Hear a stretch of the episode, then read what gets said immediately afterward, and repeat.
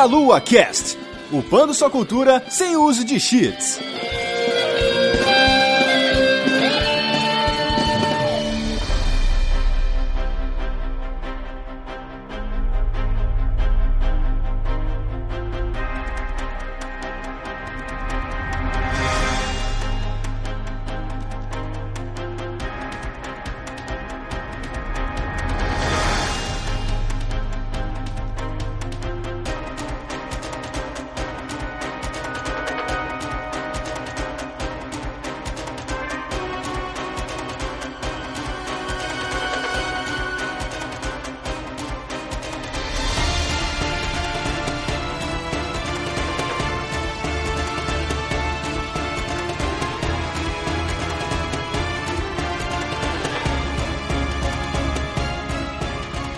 Saudações, queridos ouvintes. Está começando mais um Meio Cast. Eu sou o Renato Seveniani. Hoje estou aqui com a Vanessa Reis. Oi, gente, como vocês aí? Muitos boss enfrentando da vida aí.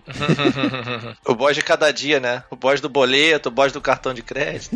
Exato, o boss de cada dia. E essa voz que vocês ouviram aí é do Matheus dos Santos. Fala, pessoal. Boss estão amados, estão odiados. Vamos lembrar alguns aqui hoje. E temos um convidado aqui, o Alex Seth. Olá, meus queridos. Muito obrigado pelo convite. Acabei de enfrentar o Teve Boss chamado Boss da Black Friday, que teve o sub-boss chamado é, Cyber Monday, que, cara, foi, foi, difícil, viu? Eles falam que brasileiro, normalmente, ele, ele, é incontrolável quando ele vê promoção, né? É. Então a gente tem uma capacidade inacreditável de adquirir um monte de coisa que a gente não precisa, só porque teoricamente tá mais barato. Sim. É. A gente fica nessa brincadeira aí, na hora que vai ver depois a fatura do cartão de crédito, fica chorando sangue, né? Uhum. Mas é, é, a vida, né? E a Black Friday foi de comprar coisas que não estavam em promoção. Mas antes da gente ir pro cast, Alex, se apresenta aí pro pessoal, fala como que o pessoal pode te encontrar aí nessa internet divina. Cara, hoje em dia é bem fácil, porque na verdade eu virei basicamente arroz de festa, né?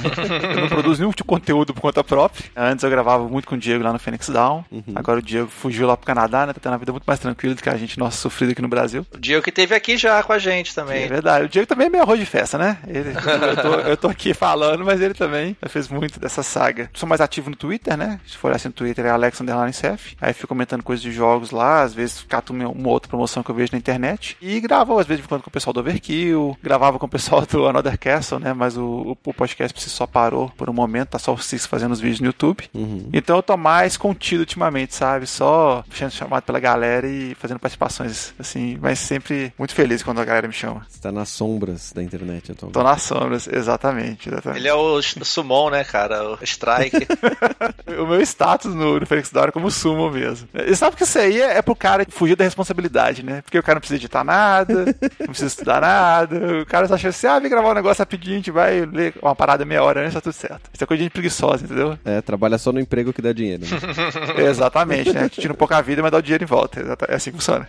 muito bem, muito bem. Então agora, depois dos nossos recados, a gente vai falar sobre os chefes difíceis, fáceis, empolgantes, etc.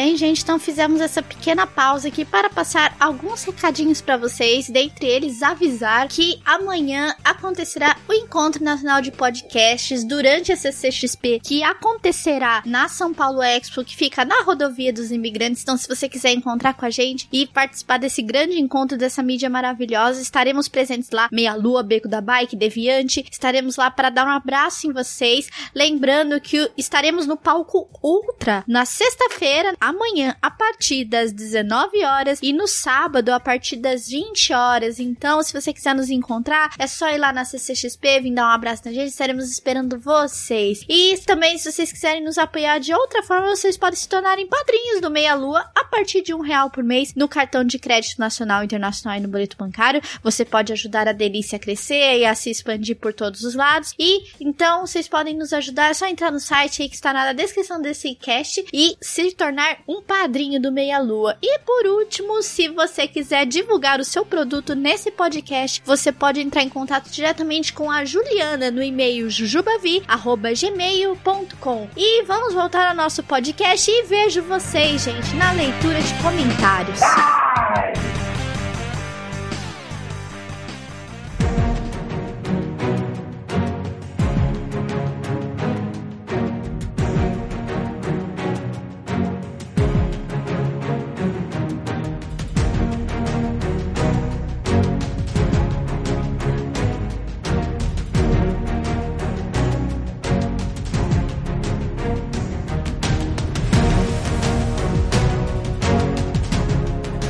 Volta e agora a gente vai entrar na nossa pauta aqui, essa conversa marota sobre aqueles que acabam com nossa vida no videogame, que tiram muito life, que impedem a gente de acabar o jogo rapidinho, que são os, os chefes das fases, os boss. A gente obviamente tem cada um aqui uma experiência um pouco diferente e habilidades de jogo diferente, então pode ser que o jogo tenha um chefe fácil para mim, um chefe difícil para outras pessoas, mas o, o que a gente vai relatar aqui não é necessariamente os chefes mais difíceis que a gente já enfrentou ou os, os chefes mais bonitos, mais maneiros, nada disso. A gente vai fazer uma mistura aqui de chefes marcantes. Bem isso que você falou, não é necessariamente que o chefe, não é lista de ah, os chefes mais difíceis do, dos jogos. Senão era uma lista de Dark Souls, né? É, Eu tava pensando justamente nisso.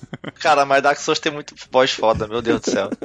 É verdade. Quando o chefe é memorável, até quando eu tava montando aqui a, a minha lista, eu ficava tentando lembrar dos boss, assim, eu lembrava de alguns e às vezes eu, putz, mas deve ter mais aqui que eu não lembro. Só que eu, a partir do momento que eu acho que você tem que parar e olhar pra dar uma buscada pra relembrar, ele- talvez ele não tenha sido tão marcante pra você, sabe? Porque aquele que você lembra de cara é aquele que a gente quer falar aqui, entendeu? Uhum. Então é legal isso porque não que é o mais difícil, pode ser que tenha sido mais difícil, porque você morreu tanto pra ele que você nunca mais esqueceu do filho da puta. Sim. Mas é, pode ser um boss que foi uma batalha legal, bem feita, bem scriptada, né? Enfim, tem Uhum. muita coisa maneira aí pra sair. Sim. Sim, sim. Eu acho que, que hoje em dia, né, dados os recursos que tem, é muito mais fácil você conseguir criar recursos de narrativa, às vezes fazer uma cutscene bacana, um envolvimento de história mais bem elaborado. Então hoje, teoricamente, seria mais fácil a gente encontrar justamente esse tipo de chefe que ele cria momentos marcantes, não necessariamente pela dificuldade. Mas eu acho que quando a gente pensa um pouco mais nos jogos mais antigos, né, que a coisa é um pouco mais limitada, eu acho que a gente consegue guardar na cabeça muito mais aqueles momentos de superação. Ah, você ficou na- sofrendo uma semana pra matar um chefe, sei lá, um RPG, por exemplo. Quando você consegue passar, aquele fica na sua cabeça e você considera aquele como um momento muito marcante, né? Uhum. Mas eh,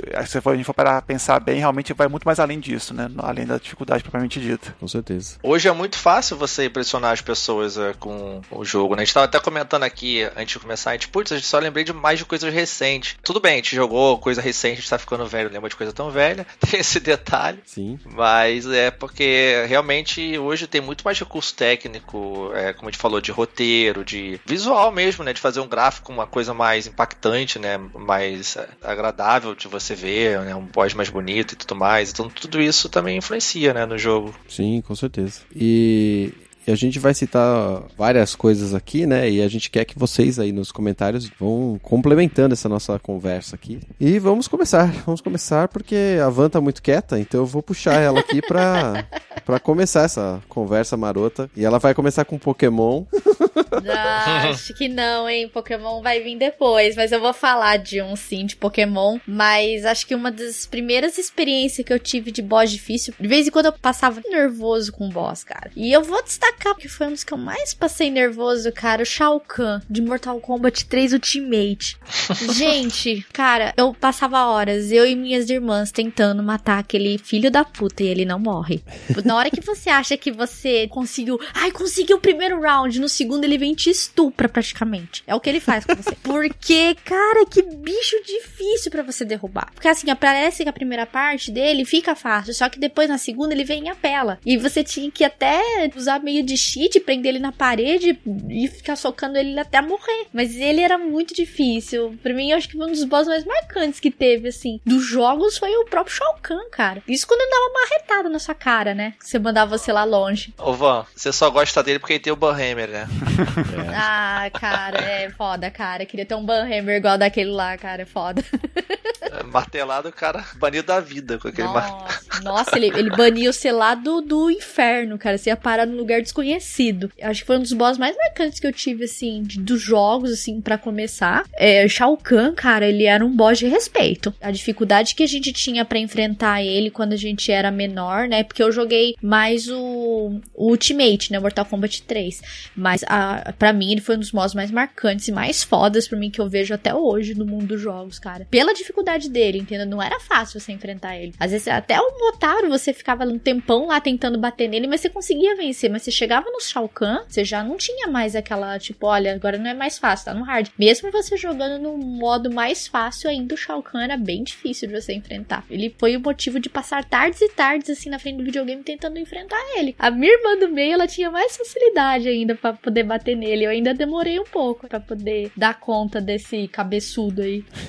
Nossa, cara. Jogo de luta é, é foda, né? Com o chefe final. Sim. Sim. Quem vai Mortal Kombat era foda, principalmente nos arcades, né? Acho que Mortal Kombat, o 2, o 3 principalmente, tinha alguma coisa que a Midway programava naquele jogo que era muito comum ele lá, tipo, da sexta luta pra frente, o computador meio que adivinhar os golpes que você ia dar. Então era muito comum, ah, vou dar uma voadora. Ele antecipava a sua voadora com um milésimo de segundo e te contra-atacava, te dava um antiaéreo. Ou então te pegava no canto. A programação daquele jogo era tão cretina, de forma que, tipo assim, tudo que você ia fazer era antecipar. Obviamente a mentalidade da época da galera era comer ficha, né? Então. É. Te roubava na cara dura mesmo, né? Na cara dura, na safadeza, né? Aí chega pro subchefe e o chefe, né? Como, sei lá, o Motário, o Shao Kahn, como a Vanessa falou, tem a questão do. Muitos golpes dos seus personagens não funcionarem neles. Então, sempre, sei lá, o gelo do Sub-Zero funcionava assim, na maioria com todos. O gelo funcionava com o Shao Kahn, eu não lembro agora. Acho que o arpão do Scorpion não funcionava com algum deles. Enfim, tinha algumas limitações. Então, vamos supor, se você jogava com um personagem que determinado golpe era sua base para vencer a luta, chegava no chefe não funcionava, você estava ferrado, sabe? Então você não tinha muito o que fazer. Uhum. E eu lembro que tinha várias partes no próprio Mortal Kombat que você fazia uma sequência de movimentos e o personagem bugava. Você dava uma voadora para frente, uma para trás, aí a CPU travava, sabe? O personagem ficava parado na tela, sei lá, batia nele. Aí depois você repetia o processo. Era uma das poucas formas que você tinha de conseguir terminar o jogo nos arcades, sabe? Era, era muito. É, cretino é o termo mesmo. É. Não tem condição nessa época, não. E o Goro? O Goro também era outro bicho escroto pra caraca. Nossa, o Goro era muito escroto, mas o Goro ainda dava para vencer de um jeito. Mas o Shao Kahn, ele era um desgraçado. Ele era desgraçado. O Goro tava na minha lista aqui. Desgraçado. É muito filho da puta mesmo, sabe? Ah, 1992, cara, né? Crianção, né? Jogando é foda, cara. É, então. A gente não sabia fazer combo, essas paradas que tinha na época assim, estudar o jogo, igual hoje em dia a galera estuda mesmo, que tem todo o cenário competitivo, enfim. Então eu lembro que acho que no Mortal Kombat 3 já tinha aquela barra que o cara dava uma corrida, né? Uhum, e os combos, é. Cara, eu lembro que esses boys chegavam, o Goro, por exemplo, ia por cima de você, maluco, correndo igual o capeta com sangue no olho, e tinha como até tu morrer, cara. Você não tinha que fazer, sabe? Você só chorava, soltava o controle. Era muito escroto, cara. E a gente não sabia fazer essas paradas época. Arremessava o controle no sofá, né? De raiva depois. Não, muito escroto, cara. Era muito foda, velho. Essa época, velho, dos jogos de luta, assim, era, era muito cruel. Eu lembro de uma vez que eu joguei, eu nunca vou esquecer disso, cara. Street Fighter 2 no Super Nintendo. Uhum. Coisas que são básicas nos jogos hoje em dia, tipo, eu não lembro o termo agora, mas é aquele conceito que à medida que você vai combando o seu adversário, menos, menos HP você tira dele. Uhum. Senão, pelo amor de Deus, isso não existia muito nos jogos no início, né? Quando você fica vendo o pessoal fazendo vídeo de, sei lá, Street Fighter 2, era muito comum às vezes o cara dar uma voadora rasteira, o inimigo já ficar tonto e já foi metade do HP. E eu lembro até hoje, cara. Uma vez eu tava jogando com o Blanca, aí eu dei aquele ataque de bolinha contra o Sagat. Era Street Fighter 2, né? Você nem controlava os chefes na época. O Sagat deu um tradicional Tiger Robocop, né? Que era como falava na época. Clássico. E, cara, sem zoeira, ele tirou acho que foi 3 quartos do HP. E isso não fazia sentido. E eu falava, velho, que absurdo, que programação maluca é essa? Obviamente na época eu não, não entendia esse conceito, né? Pra mim era só que, pô, o cara tirou a bolinha num golpe difícil de fazer, que foi um Tiger Robocop, então ele tá no direito dele de arrancar 3, 4 mil HP. Mas hoje em dia essas coisas não acontecem, né? É. O jogo de luta naquela época era muito desbalanceado, sabe? Eu não sei se o pessoal tava aprendendo a fazer, ou então deixava desse jeito mesmo, porque azar, chefe tem que ser difícil mesmo, e a gente tem que roubar a ficha das crianças, não é possível. Ah, não, cara. Não tô aprendendo muito, não. Você jogou Tekken 7? Não, Tekken 7 eu não joguei. Caralho. Tá, tá no mesmo cara. nível de roubalheira? Porra, no modo história, é modo história legal, tô jogando, mas tem a hora que você vai enfrentar o, o Kazuya lá, capitão lá, Uhum. e é muito ridículo, cara, é muito ridículo. Você tá com o Reinhardt, e depois, não satisfeito, tem a batalha extra que você joga contra o Akuma, entendeu? Uhum. Só que você joga com o Kazuya capetão contra o Akuma. Só que o Akuma é o capeta encarnado, literalmente, cara. É o capeta contra o capeta, né, na batalha ali. Ah, luta justa. Cara, é ridículo. É muito ridículo, é muito apelão, cara. É, eu fiquei sério, eu tive que ver vídeo na internet. Só que mesmo assim adiantava, você tinha que jogar muito, cara, pra poder matar o filho da puta. Mas matei, mas. Isso fez lembrar, cara, SNK também nessa época era mestre, né? É. Se eu vou pegar King of Fighters, velho, eu lembro da tringa do capeta, que era Goenitz, Rugal e Orochi. Sempre tira um absurdo de energia, a barra especial deles enche uma velocidade inacreditável e todos têm um ataque que pega a tela inteira. Sim. E, tipo, às vezes o cara te mata com chip damage, sabe? É ridículo. Lá pros 2000, né, que começou a sair um pouco dos eixos a série, tem aqueles é, mestre muito ridículo que começa ali. Tem Crisalid, Crisalid, ok, né? Aí depois vem o Zero, cara. Zero, Ignis. Porra, é muito ridículo, é muito apelão. Apelão, cara. Não tem como, na moral. Zero e Ignis são muito roubados. A SNK colocava os chefes roubados em todos os jogos, né, cara? Art of Fighting, Last Blade, todos eles estavam fodidos jogando. Todos os jogos. Ah, mesmo, é Samurai Showdown, sabe? Você meteu a Marcos lá no final também. Nossa, velho. Ô, a gente sofreu muito, né, com o fliperama, hein? Caralho, eu tô pensando, tô lembrando aqui agora, que, que vida sofrida que a gente tinha quando era moleque jogando Tudo arcade. pra roubar tua ficha mesmo, cara. Verdade. Era, sem noção.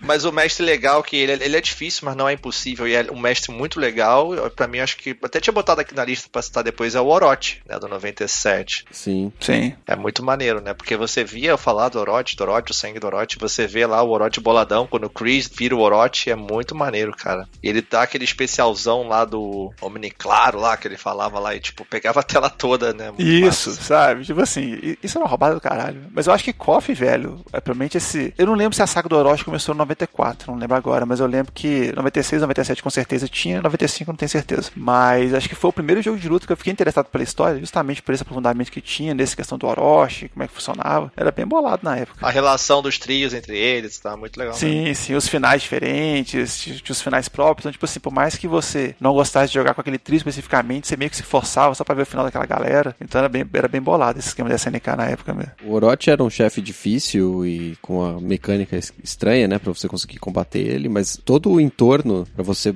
chegar até a batalha e realmente bater nele lá e tal, apanhar dele no caso, era interessante, né? Não era só, ah, é só um cara boladão, fodão que dá ataque na tela inteira, igual era o Rugal do, do início. Nossa, o Gal, Sim. Jesus. Aquele golpe dele de que dá um chute pra cima, dá três hits, que tira qualquer coisa. É. Ah, nossa, eu lembrei do Capcom vs SNK 2. Uma parada muito foda, é um jogo que é o sonho molhado, né? De todo mundo que joga de luta, né? Sim, sim. Tinha um boss que era o Rugal com o poder do Akuma, tá ligado? E, e- e tinha o contrário, que era Akuma com o poder do Rugal. Era Omega Rugal, acho. o- E o outro, eu não lembro. Cara, era muito ridículo também o de ganhar. Muito difícil, muito difícil, cara. Difícil pra caralho. Se é um trio contra um cara, é pra saber se que o cara vai sodomizar seu trio com facilidade, sabe? Sim. Isso é fato.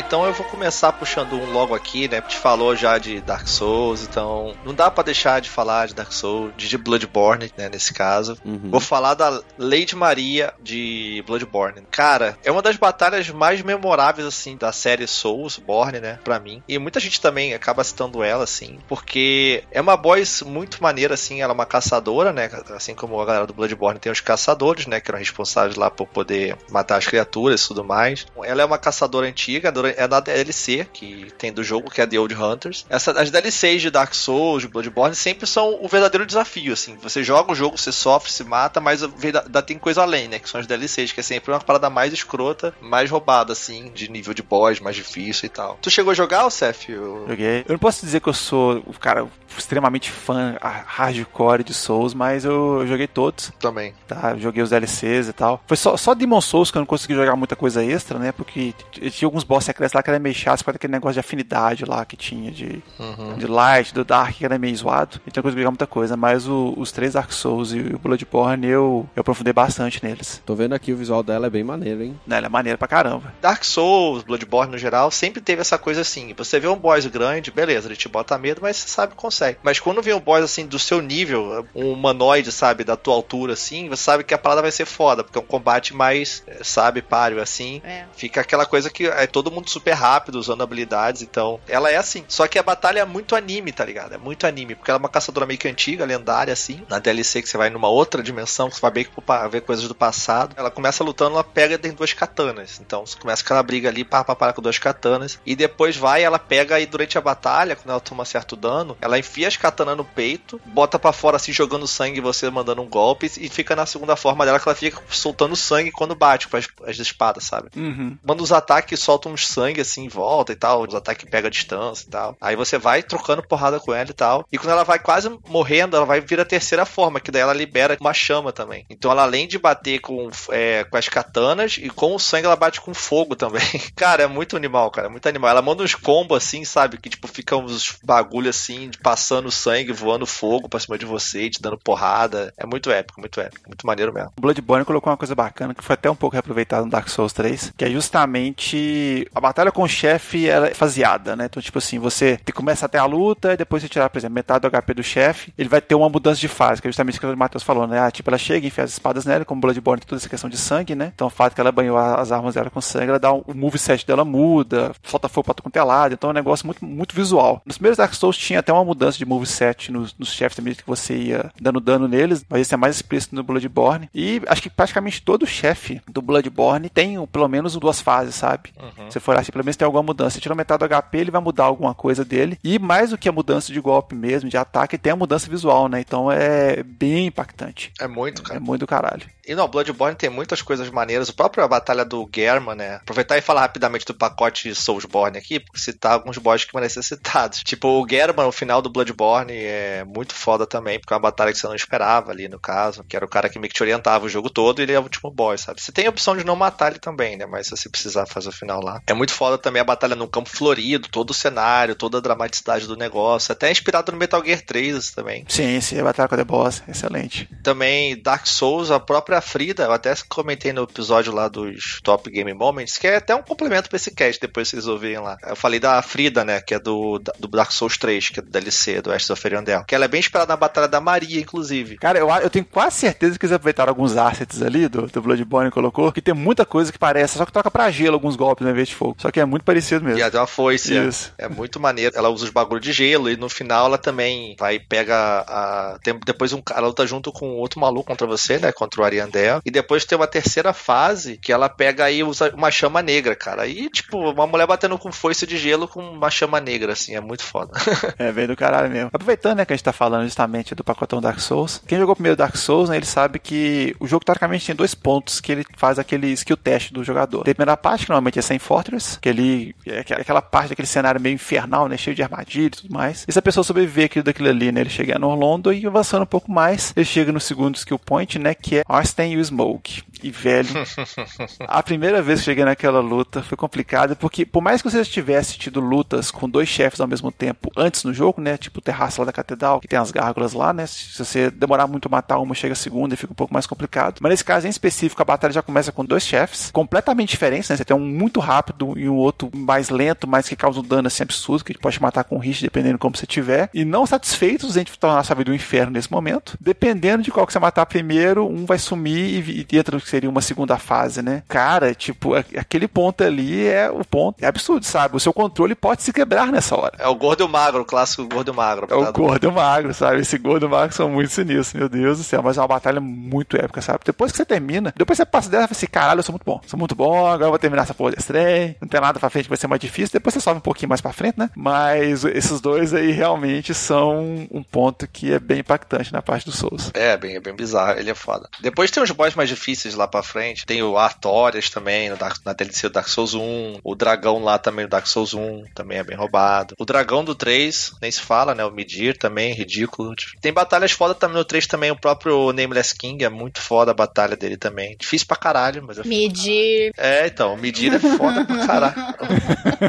a Van viu eu ficando de madrugada lá, duas horas pra matar ele, mas matei em live, hein? Mas o dragão é foda, fala sério. É muito foda. Um dragão que cospe de trevas, assim, que cospe chama é, poder negro, assim, é muito massa, cara. Eu gostei muito do chefe final, desconsiderando os DLCs, né, do Dark Souls 3, que é lá o Soul of Cinder, que é aquilo que o pessoal fala muito, né, que ele é basicamente os jogadores, né, porque ele tem várias classes, por assim dizer, né, por mais que Dark Souls não tenha classe, mas, por exemplo, tem hora que ele vai estar destacando como uma build de mago, depois como uma build de destreza, usando cimitarra, depois um, ah, uma build de knight, de pyromancer, então, tipo assim, é bem poético, né, por assim dizer, né, que tipo assim, tem toda a parte de que é o fim da era do, da chama, não sei aquela coisa toda lá envolvida da história do Dark Souls 3, que é confuso pro cacete, mas a batalha si só mostra justamente isso, né? Esse cara que tá aqui é uma representação de todo mundo que sofreu jogando essa bodega desse jogo e perseverou até o final? Não, é muito foda, cara. Ainda tem a segunda forma que ele pega e vira o Green, né? Pega meio que o poder do Green e toca o tecladinho do Green. Nossa, é lindo demais, é muito bem feito, cara. É, é verdade, é um fanservice bem feito, né? Porra, muito bom, cara. Falando em fanservice, tem cast de Dark Souls, então se vocês quiserem ouvir mais coisas sobre Dark Souls, voltem aí na... Senão a gente ficar falando até amanhã de Dark Souls aqui. Mas eu vou só fazer uma ponte bem estúpida, porque eu vou falar de um chefe do Shining Force 1, que é o chefe final dele, que é o Dark Soul, tá? Só pra fazer essa ponte. Ah, excelente, excelente. Né? o interessante desse chefe é assim, ele é um chefe difícil, né? O Shining Force não é um jogo exatamente fácil, porque se você errar um pouquinho a estratégia da batalha, você já começa a deixar os caras morrerem, né? Mas também não é um jogo difícil, impossível, nada disso. Mas o problema é o seguinte, você tá o jogo inteiro mantendo os seus personagens em uma distância mínima para que as magias dos magos adversários ou ataque de área, etc, não batam em mais do que um personagem seu ao mesmo tempo. Então você sempre posiciona eles na diagonal, dois, três quadrados de distância, umas coisas assim, né? Aí chega na porra do Dark Soul, o desgraçado, ele dá ataques que simplesmente essa estratégia não vale. Porque se você deixar os seus personagens longe o suficiente para que a magia dele não pegue, e ela, sei lá, pega uns 5, 6 quadrados de distância, assim, de área, você não vai conseguir, tipo, dar heal, você não vai conseguir entregar itens, você não vai conseguir avançar, sabe? Porque os ataques dele são muito fortes, então você não pode deixar o seu personagem muito longe, senão você não consegue recuperar os outros, só que se você deixar muito perto, eles tomam um monte de ataque. E aí você fica nesse dilema de como que eu vou fazer a estratégia para atacar o chefe sem que ele me mate antes, entendeu? E só o personagem principal tem alguma habilidade de defesa superior para poder evitar os ataques dele. Então você chega no final da batalha só com o personagem principal e mais um. Assim. É muito difícil você acabar com ele tendo todos os 10 personagens lá lutando na batalha, assim. É muito, muito complicado. Ah, tinha 10 maluco na batalha? É, porque o Shining Force é igual o Final Fantasy Tactics. Hum, RPG de estratégia. É. Quase um dos primeiros. Era do Mega esse jogo, inclusive, né? É, do Mega Drive. Eu, eu acho que são 12, na verdade. Eu posso até falar besteira, mas é muita gente na batalha. Porque o inimigo também tem um monte. É, se não me engano, não, eram uns 10, 12 que você coloca no campo ali. É, é bastante gente. De qualquer forma, é muita gente pra você gerenciar ali. E dependendo de como você evoluiu os seus personagens durante o período lá, você vai se lascar. Porque, por exemplo, você tinha os é, centauros, né? E a defesa dos centauros era muito ruim. Mas o ataque deles era muito bom. E aí você tinha que saber, você vai usar o centauro ou não vai usar o centauro na batalha final, sabe? E se eu não me engano, você tinha que lutar duas batalhas seguidas. Então, assim, nada que fazia no final do jogo te beneficiava de alguma forma, assim. Era bem filha da puta. Então aí tem muita coisa escrota. De estratégia em si, o próprio Fantasy Tactics mesmo, XCOM da vida, esses jogos assim, tático, é muito mais difícil porque tem entra o elemento estratégia também na parada, né? Não basta o boss ser difícil, tem que saber como se posicionar e como agir, como, onde usar a hora certa ou a habilidade certa. É muito difícil né, nesse caso, quando tem boss assim. Sim, sim. É até curioso que jogo de estratégia acho que é até um, um estilo que é mais fácil, teoricamente, uma batalha para uma pessoa ser épica e para outra não, justamente baseado no tipo de estratégia que ela teve, né? Porque às vezes ah, a pessoa fez uma estratégia X que começou bem, depois teve uma reviravolta, ele passou algum aperto ali, mas conseguiu contornar a situação. Então é uma coisa que para um outro que foi tudo certinho e foi meio monótono até, outra pessoa pode ser uma coisa mais épica. É, e nesses jogos mais antigos, o Shining Force incluso, o adversário tem um padrão de ataque. Então, se você fizer uma sequência lá específica de movimentos e estiver funcionando e você morrer naquela batalha, quando você voltar nessa batalha e repetir aquele pelo menos o início e começar a mexer no meio, em algum momento você vai acertar a estratégia e vai revencer, sabe? Ele não tinha uma inteligência artificial tão boa para ficar modificando o campo de batalha toda vez que você entrava para jogar. Então, sei lá, se você enfrentar o Dark Soul, sei lá, umas cinco vezes, você vai ganhar na quinta, sabe? É meio direcionado assim. O problema é, por exemplo, o ataque crítico, né? Se você deu ataque crítico em qualquer uma dessas situações, pode ser que na próxima você não dê e a estratégia toda vai pro cacete. Ele é Dark Soul ou Dark Soul o nome dele? Dark Soul, é tudo junto. Ah, tipo de sol de sol mesmo. É, é, é, isso. É, e esses jogos de estratégias antigos, como eles eram na base do quadradinho, né? Você normalmente não conseguia atacar com mais do que dois ou três personagens ao mesmo tempo. Porque você cercava ele e aí não tinha o que fazer, né? Aí você tinha que usar arqueiro, magia. Aí se você usava magia, a magia mais forte era de área, pegava os seus personagens. Você tinha que ter todo um cuidado pra não matar os seus personagens e agir da forma certa com o, o chefe. É muito legal isso, cara.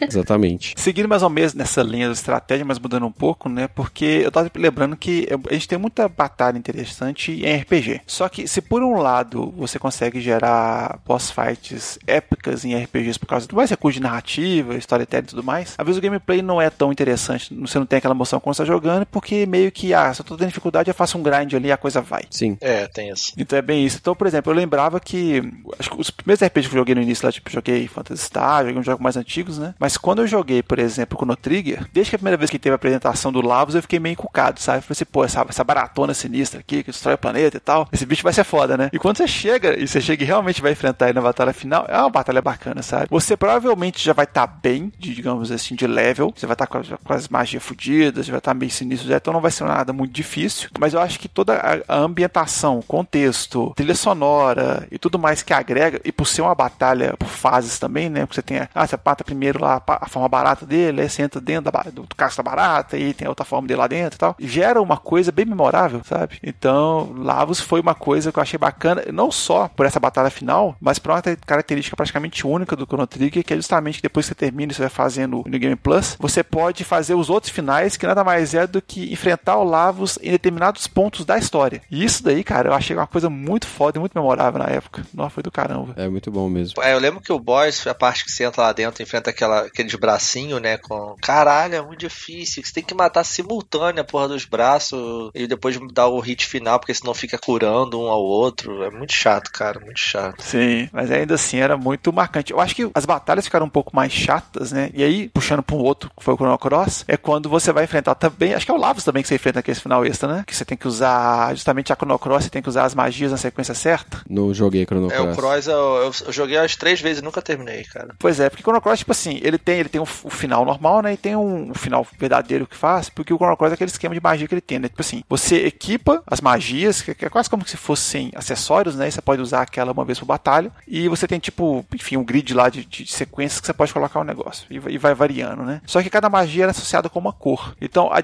o fator de dificuldade que entrou só nessa batalha extra que tem contra esse chefe é que você precisa usar magias na sequência correta, baseado numa cor, tipo a primeiro verde, vermelho, azul e tudo mais. Só que, qual que é a pegadinha da parada? O chefe também ele vai te atacar e ele vai usar magias. Então, se ele usar uma magia que quebra a sua sequência, ele caga o terreno, né? Caga o trem todo, você tem que recomeçar a parada do zero, sabe? Então é um negócio muito difícil de fazer. Porque você tem que matar ele nesse esquema, pra aí você aí vai liberar a utilização do item lá, que é o Chrono Cross, e aí você vai ver tipo um, um final diferenciado lá, um final verdadeiro e tal. Então foi meio que uma continuação, né, da epicidade, por assim dizer, do Chrono Trigger, só que com a inclusão do elemento, de uma mecânica de jogabilidade que deixou o negócio um pouco mais tenso, sabe? Então eu imagino que quem conseguiu, nunca consegui fazer esse final, sabe? Mas quem conseguiu a primeira vez assim, provavelmente deve ficar meio animado. Chrono Trigger e Chrono Cross tem aquele lance de 16 finais, sabe? É uma parada absurda assim. Tem as maluquices dessa. O Cross mesmo tem a porrada de personagens também, então é bem tenso. Mas assim, eu particularmente, cara, eu nunca gostei muito do Lavos em si. Eu achei ele meio esquisitão, sei lá, eu não acho um vilão.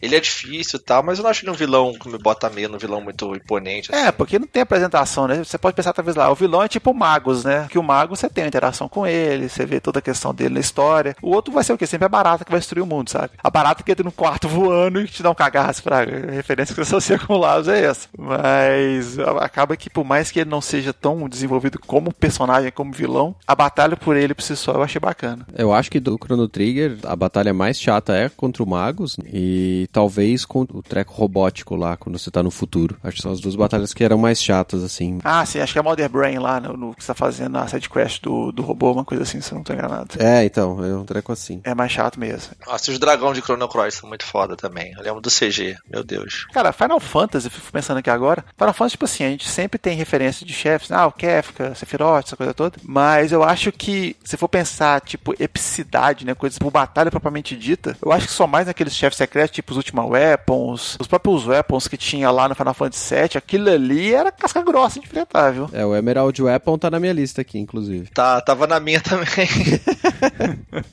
o Emerald Weapon, caralho. E a, a Ruby, eu acho que é que, tipo, no Final Fantasy VII, né, só pra falar assim, ela tem o... tem as Weapons também, se repetem em outros jogos também, né, mas falando do 7 especificamente, tem a Emerald Weapon, né, que é lá do... fica dentro do você tem que ir no submarino enfrentar ela, e tem a Ruby Weapon, que é a que fica no deserto também. É, você tem que ir lá enfrentar ela também. É porque as Weapons são como se fossem umas entidades, assim, que defendem a Terra, sabe? Em caso de dar alguma merda. Tipo, uma defesa natural da Terra. Então, elas, tipo, a Terra tava sendo ameaçada pelo Sephiroth, o ser humano destruindo com a live stream, enfim. As weapons foram ativadas, assim, né? O, anti, o antivírus da Terra, assim. É, o, o antivírus que é um Gundam gigante, né? Mas ok. Isso. é vivo, né? É orgânico, sei lá. E daí, porra, a Emerald Weapon a, a da água, assim, ela é muito escrota, porque você tem tempo para matar ela, porque você tá dentro da água, né? Tem como você pegar a matéria e tal. Eu não tinha essa matéria, porque eu jogava sem revista na época, então tive que matar na raça, assim. E foi muito épico, assim, quando eu matei ela, cara. Porra, eu comemorei muito, porque foi muito tempo grindando e treinando pra poder matar, sabe? Foi foda. A Ruby Weapon eu penei um pouquinho, porque quando você entra, começa a batalha com os três personagens, ela usa tipo um redemoinho e tira o cara da batalha. Ela não mata o cara, você consegue ver como é que ela tira o cara da batalha. Aí depois que eu descobri do macete que se entrasse com eles mortos, se você tá dentro da batalha, eles meio que ficavam, sabe? Deixar só o Cloud, né? E ia só com o Cloud, por exemplo. Aí começava a batalha e ressuscitava os dois caras, aí você conseguia ir de boa, sabe? E você tinha que se preparar todo. Tinha que botar o Ribbon lá, né? Que tinha que pegar o Ribbon lá, porque é o item que defende todos os status, que senão te dava uma borrava com tentáculo. Tipo, você pegava, ficava, virava sapo, ficava confuso, virava pequeno, tipo, todos os status, sabe? Tipo. Nossa, todos os status Isso é uma coisa meio tradicional de chefe final de Final Fantasy, né? Porque eu lembro que a batalha com que fazia aquele golpe dele lá, que eu não lembro o nome agora. Supernova? Enfim, Supernova? Supernova, isso. Depois de 5 minutos de animação de, de summon, né? Quase. Aí o negócio te fudia e te botava um monte de status confuso e tal. Eu não lembro se deixava de 1 de HP, acho que não deixava você com 1 de HP, não. Tinha um que deixava com 1 de HP. É. Eu lembro que o Kefka, no Final Fantasy VI, tinha isso. Ele tinha um ataque que te deixava todo mundo com 1 de HP. Isso eu lembro que tinha, mas, eu, mas acho que não dava status de, de confuso, essas coisas não. Mas no, no Sephiroth, no 7, tinha um esquema de deixar confuso. Aí deixava seu HP no talo, todo mundo confuso, o povo se matava e pronto, game over, você ficava puto pra caralho, tinha que começar de novo. Isso era meio foda mesmo. Aí depois você jogava toda a sua raiva dando aquele homem de slash nele no final. Ah, não, é, claro. Ou então você chega lá e solta dois Knights of the Round lá e a batalha vira um tédio danado também, sabe?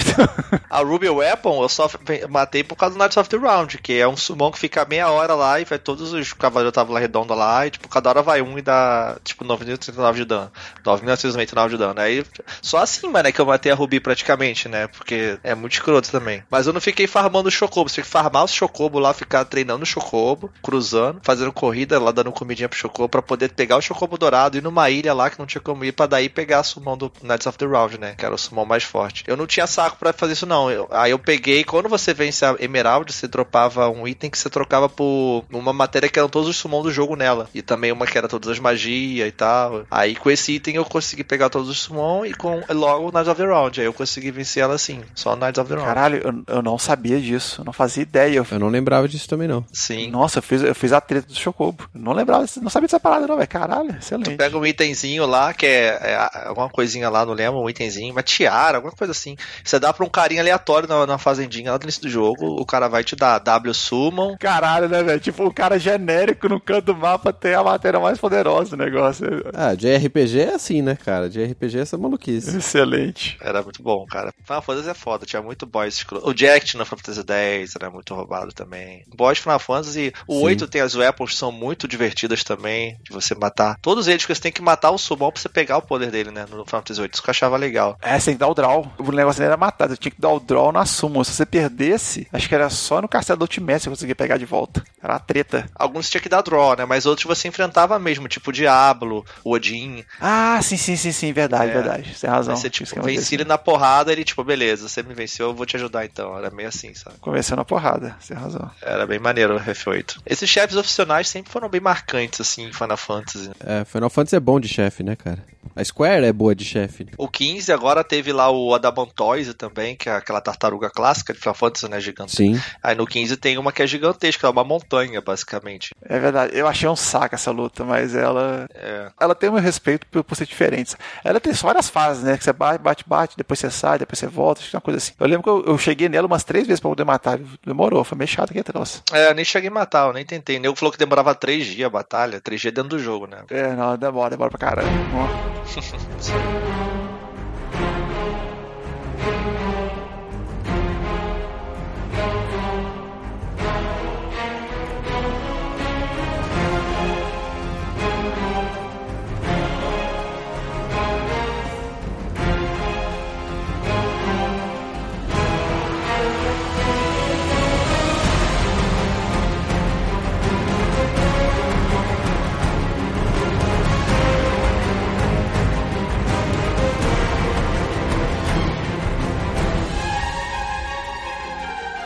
vou voltar agora pro mundo de Pokémon aqui. Aproveitar que eu fiz a minha review hoje, vou falar de um boss que nem eu estava esperando um boss tão difícil nesse jogo. Que o jogo ele deu uma aumentada na dificuldade muito alta, assim. Então, com os treinadores eles estavam meio. Acho que eles pegaram os sets da Smogon, jogaram dentro do jogo lá, porque os Pokémon estavam muito agressivos, me mesmo os dos treinadores de meio de caminho. Mas o boss que eu vou dar destaque aqui é pro Ultra Necrozma, que é o último que a gente encontra quando a gente vai tentar desfazer, né? Porque ele é conhecido como o cegador, né? Aquele que quer roubar a luz do mundo, a luz de Alola, e aí você tem que enfrentar ele. Ele primeiro ele se funde com o próprio, o próprio lendário do jogo, depois ele se transforma nesse Ultra Necrozma aí através de uma, de uma força maior. O que que acontece? O problema não é o tipo dele, que ele é um tipo, um tipo até comum, já tem no mundo Pokémon, que é o tipo dragão psíquico, já existe esse tipo. O problema na hora de enfrentar esse boss é que o Pokémon Ultra Sun e Moon, Sun e Moon trouxeram a questão de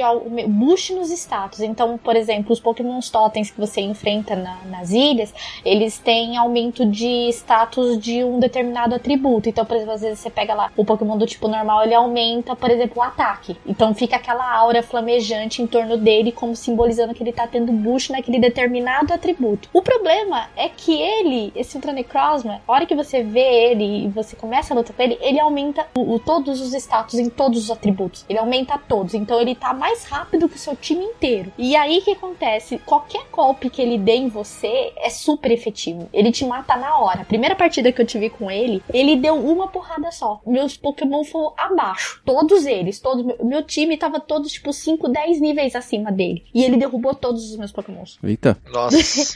ele rouba mesmo. Não, ele deu Banhammer no meu time. Capou, destruiu todo mundo ali. Porque ele tinha é, entrada para todos os meus Pokémons. Então, por exemplo, se, se, eu, se eu entrasse com um Pokémon do tipo lutador, ele tinha Photon Geist, que é um movimento tipo psíquico. Derrubava meus Pokémons lutadores. Eu não podia entrar com Fada, que seria possível, mas que ele tinha Smart Strike, que é o é, movimento do tipo metal. Ele tinha Dragon Pulse, cara, que podia derrubar qualquer dragão meu. E Power Gym pra derrubar meus Pokémon do tipo, tipo fogo. E aí?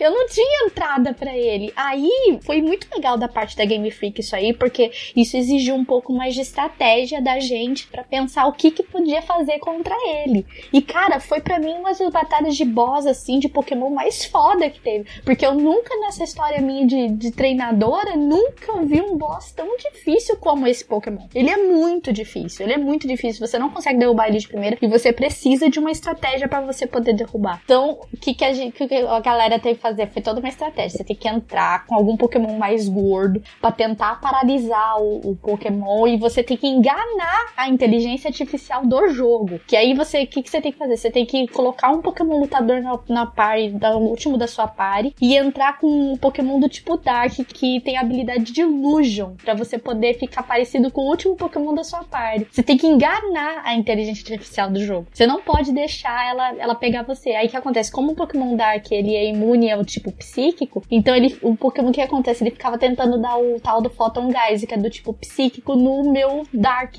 E não tava pegando, porque o Dark é imune. E aí era só estourar os imove do, do tipo Dark nele e acabar com a partida, né? Mas Caraca. nisso você, tipo, você tem que trabalhar a estratégia nesse boss. Ele é muito difícil, porque o maior problema é que ele fica muito rápido. E ele, e segundo a gente tava dando uma estudada no próprio Pokémon, ele tem os status muito foda. Ele, é um, ele vai ser um dos Pokémons mais fortes dessa geração, entendeu? E, inclusive, cara, a hora que você vai bater de frente com ele, não tem como, você morre. Teve um monte de gente que perdeu Pokémon várias e várias vezes porque não conseguia achar a estratégia certa para bater nele. E às vezes você nem consegue enganar a inteligência artificial do jogo, porque, por exemplo, ele vai tentar te dar Photon Gás, ao invés de fazer isso, ele ataca com tipo dragão e você cai do mesmo jeito, entendeu? Então a ideia era realmente você tentar paralisar ele, para ele poder ir alguns turnos dando aquela, tipo, não pode atacar, saca? Que ele fica paralisado. Mas, cara, olha, dessa vida de Pokémon, cara, eu nunca enfrentei um boss tão difícil também como esse Pokémon, que é o Ultra Necrozma. Eu acho que eles capricharam muito nesse boss, cara.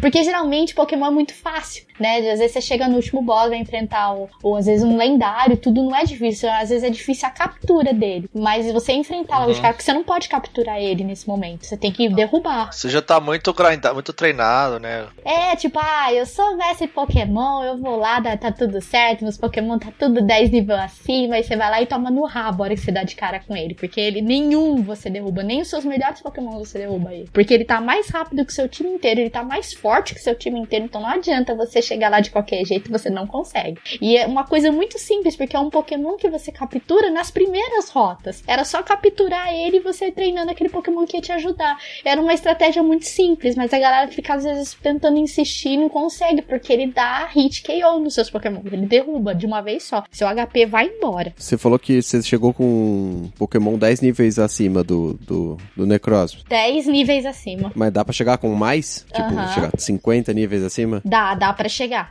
É, É problema é, tempo, né? treinar. O problema é né? tempo, tá bom. É treinar, é tempo. Mas se chegar com 50, ganha? Se chegar com 50 acima, ganha? Ah, e se você chegar com 100, talvez ganhe, né? No nível 100. Ele é de história ou ele é, Tipo side quest. é opcional? Opcional, é. Não, ele é da história. Ele é o principal. Ele é o responsável pela história, na verdade. É, porque ele é o foco, ele é o cara que rouba a luz, né? E até inclusive a, a Ultra Recon Squad, que foi o pessoal que. Os personagens novos que entraram no game, eles falam: ó, nós viemos aqui pra Lola pra tentar descobrir. Eles são de outra dimensão. Nós viemos aqui pra Lola pra conversar com o pessoal da Ether Foundation pra tentar descobrir uma forma de parar esse Pokémon. Só que aí a, a Luzamine tenta fazer as coisas de uma forma dela, né? Ela, ela se tornou uma pessoa boa, mas com atitudes erradas, ela foi tentar enfrentar ele sozinho. E, tipo, ele voltou putaço de lá, né? E aí deu merda. Foi quando ele, tent, ele se apossou da, de Solgaleo e Lunala pra poder roubar a lusteira. Tanto é que na hora que ele se apossa dos lendários, a, a ilha onde você tá, que é a Pony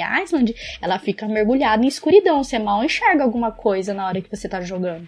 Ela fica muito escura. Então ele é o foco principal da história. Ele não tem como. Se pra você terminar o jogo, Ah, você tá. precisa enfrentar ele. Eu acho engraçado de Pokémon isso, tipo, o cara, não sei o que, é o Motherfucker, e tu vai lá e enfrenta o, tipo, É. um deus, né, tá ligado? Ah, igual, sei lá, o Rubi Safira, ah, eu sou o bicho aqui que formou as terras e tal, o grau, não sei o que lá, aí você vai lá, captura o bicho e usa ele pra lutar por você, tá ligado? Você é Deus porra nenhuma, né? Deus é o caralho, vem cá, entra minha Pokébola que o, cri- o ser humano criou aqui, tipo, beleza, você vai observar Você agora. não captura ele de começo, porque na verdade você só captura ele quando você. Eles estão Não, separados. você tá falando do né? Necrozma, Você não né? pode capturar. Mas você Sim, pode capturar. É, do- não, tô falando de outros casos. Ou, sei lá Ah, qual que é o nome sim. dos. Uhum. É, os outros Dos lendários. outros, né? É, então, mas agora se ele tá lidando com um Pokémon, tipo, muito B10, muito, ele é muito forte. Quando ele se junta com esses outros, com, esse- com os lendários, ele fica muito B10. Ele fica muito forte. E, e ele provou isso, a Game Freak conseguiu falar, é, vocês estão achando fácil demais, espera aí que eu vou resolver esse problema pra vocês. E eles, eles dificultaram muito esse boss, muito. Da hora, da hora. É legal isso, porque senão qual que teria o desafio de você jogar um, um DLC do Sun e Moon, né? Aleatoriamente, assim. Precisaria ter um diferencial ali pra Sim. falar pras pessoas, ó, você quer jogar Pokémon Ultra Sun, Ultra Moon, é, você vai jogar por isso, né? Porque é mais legal, é mais difícil, tem um negócio diferente e tal, não sei o quê. Você tem que justificar, né? Exato, mas eu achei bem legal. Tem uns desafios bons. A própria Elite Fora, assim, você chega forte, mas é um Uhum. desafio, né? E tem lá, igual a gente comentou lá no cast de momentos épicos, lá, por exemplo, a parte que você enfrenta o, o Ash, né? Que é o Red, né? Que lá no Gold Silver também é dificinho. Então tem algumas coisas difíceis, assim, em Pokémon. Alguns lendários são chatinhos, assim, dependendo Uhum. do seu nível, né? É, então, Aquela torre, né? qual torre? Tem a, to- a torre escrota de desafio também, né? Que você vai subindo, subindo. Putz, cara, nossa, então eles trouxeram agora meio de volta com a Battle Agency agora.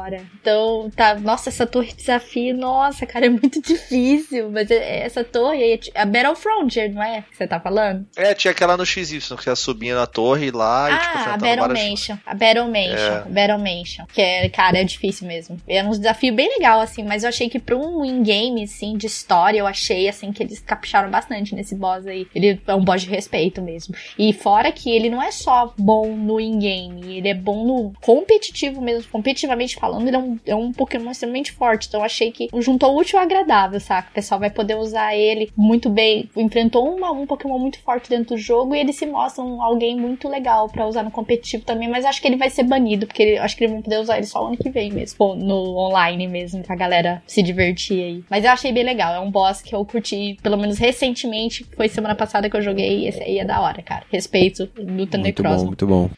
Muito bom. Eu fiquei calado porque, tipo assim, eu sou uma negação inacreditável Pokémon, mas eu só achei curioso que teoricamente, por ser um chefe da, da história principal, ele. Ou a, ou a comunidade, a comunidade teve que se esforçar para poder bolar uma estratégia para vencer ele, ou então a pessoa tinha tipo, que grindar uhum. infinitamente, sabe? É curioso encontrar esse tipo de situação ainda nos jogos hoje em dia, porque sim, o pessoal sim. meio que tenta evitar isso, né? Uhum. Ah, e eu esqueci um negócio importante: a habilidade que deram para ele. Chama Neuroforce. Ele torna qualquer movimento dele super efetivo. Caraca, velho. Apelação ah, total. né? Ele é muito agressivo, gente. Ele é muito. Vocês não têm noção, gente.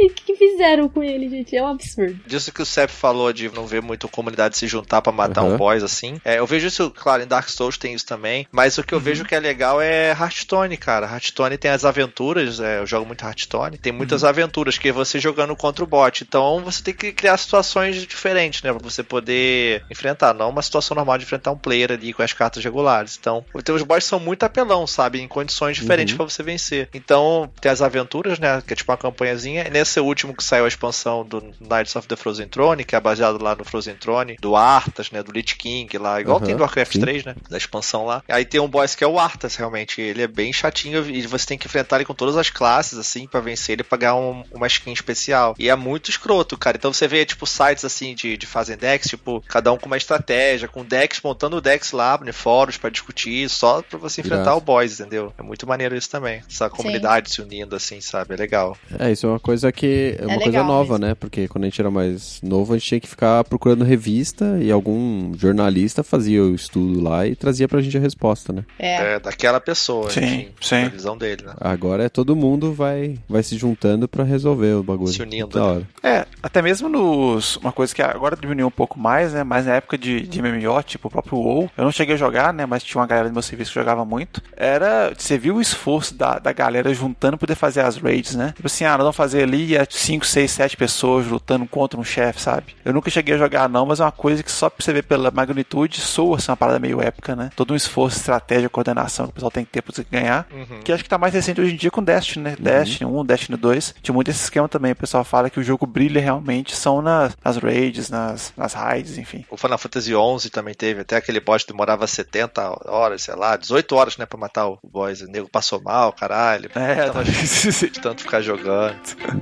Exato.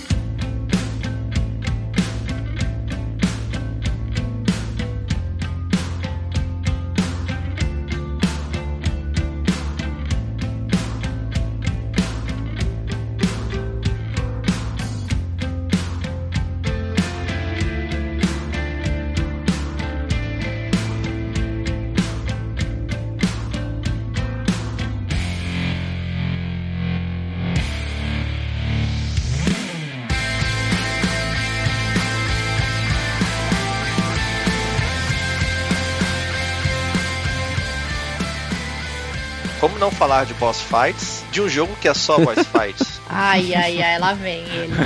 Cabeça de copo. Não, não, na verdade não. Ah, não? Ué? É. também é, né? Se for olhar assim, também é. Eu não tinha pensado nesse não, mas esse é um deles também. É que agora o Cuphead tem mais do que só o boss fight, né? Eita. É, é que Cuphead, a gente acabou de lançar um cast, mas eu até pensei em falar algumas coisas de Cuphead, mas acabou de sair o cast aí, vocês escutaram, né? Já Sim. comentaram, que eu sei. Então, eu vou falar de Shadow of the Colossus, claro. É um jogo de luta que você anda. É, é isso aí. Isso aí, Renato. mas é mesmo. Não, mas a ideia dos caras é legal, assim, é tipo. É tipo assim, ah, boss fights é uma coisa legal. Então vamos fazer um jogo só de boss fights, sabe? Só de momentos é, épicos, tem... assim, entendeu? E de várias Sim. formas, assim. A ideia é muito boa do jogo. E você vai andando e tem todo aquele sentimento de solidão, quando você tá numa terra é, afastada, desolada, e você é um estranho ali, e você não encontra nada, nenhum inimigo, justamente Sim. por causa dessa solidão. Uhum. Isso que acontece no mundo, naquela terra abandonada, proibida. Então, quando você enfrenta os boss, que são tipo uma, os colossos, né? Que você tem que enfrentar, são 16 colossos, 16 bosses, pra você poder cumprir seu objetivo. Então, cada um é uma experiência diferente. Por exemplo, eles são umas criaturas meio. Assim como a gente falou das weapons lá, né? Que é uma coisa meio da natureza, assim. Eles são algo meio assim que você olha assim. Eles são meio de pedra, meio. Tem um, umas pelagens assim que lembra plantas, sabe? São meio orgânicos, é meio esquisito assim, é, mas o conceito é muito legal. Então, você tem que enfrentar esses 16, mas tem vários tipos. Tem uns que lembram animais. Tem um, por exemplo, que é o Avion, né? Que é, ele é um pássaro, que ele é tipo uma águia, assim. Né? Então você enfrenta ele num campo sobre uma água, aí você tem tipo um lago, assim, você tem que ficar nas torres, aí você tem que subir na asa dele, ficar em cima dele. É uhum. muito foda, sabe? Mas o, o, que eu mais gosto, assim, dentre todos eles, é, é o Phalanx, que é o, o, do deserto, que é você enfrenta uma batalha no deserto, é um deserto bem grande assim, tem umas ruínas assim. É uma serpentona louca, né? Isso, ele é uma é um, tipo um dragão serpente, basicamente, aqueles dragões mais uhum. serpente.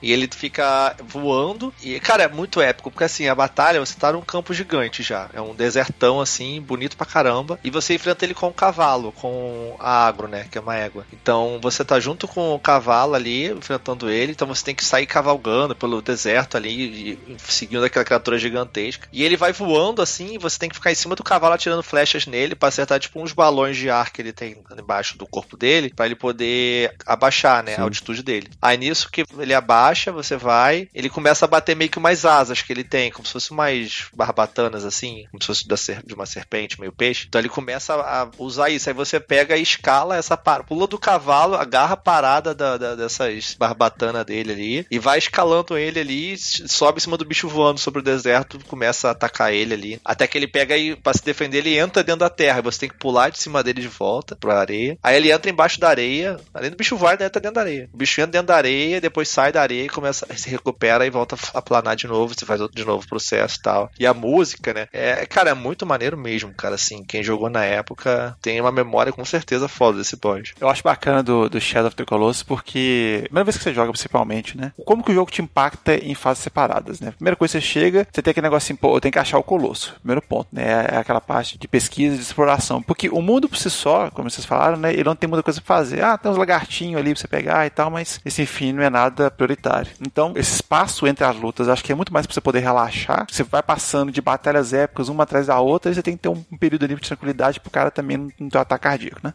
Respirar. Você dá uma respirada, beleza. Aí você acha o colosso, a primeira coisa, você tem um impacto de encontrar aquele bicho daquele tamanho. Vai ser, eita porra, primeira reação. Aí a segunda coisa é, você começa a estudar ele. Você, pô, beleza, você fica tá vendo o movimento dele. Você tenta deduzir como que você vai conseguir abordar, né, aquela criatura. Tipo assim, ah, eu vou chegar com um cavalo, você mencionou o caso do dragão do deserto, ou então eu vou tentar chegar no pé dele. Onde eu consigo escalar nele? Onde que estão, né, as marcas, né, poder dar, das poder dar o dano nele. Então é várias coisas. Depois que você encontra a criatura, vê a magnitude dela, vê mais ou menos como é que ela se comporta, bola a sua estratégia de como você vai conseguir enfrentar aquilo dali, aí você vai tentar executar. É aí que é a parte mais complicada também, porque você tem a questão da estamina. Às vezes você fala, não, beleza, eu tenho que chegar aqui nessa asa. Pô, mas como é que eu vou fazer para chegar lá? Aí quando você consegue chegar lá, às vezes você não consegue se manter naquela posição durante muito tempo, porque sua estamina acaba e você cai. Então você tem que começar o processo todo de novo. Então, justamente esse primeiro contato com o Shadow of Colossus eu acho muito bacana por causa disso, porque são é várias etapas, é muito foda. Aí depois você joga pela segunda vez, você meio que já sabe o que tem que fazer, não é tão impactante quanto. Mas com certeza é um jogo que o pessoal teve uma ideia muito boa com essa, todas essas boss fights épicos uma atrás da outra. E como os boss eles são gigantes e você tem que fazer escalar o boss, é, agarrar nele, igual o Seth falou, até chegar nos pontos fracos dele, praticamente o boss é uma sequência de plataforma. É como se fosse uma fase, sabe?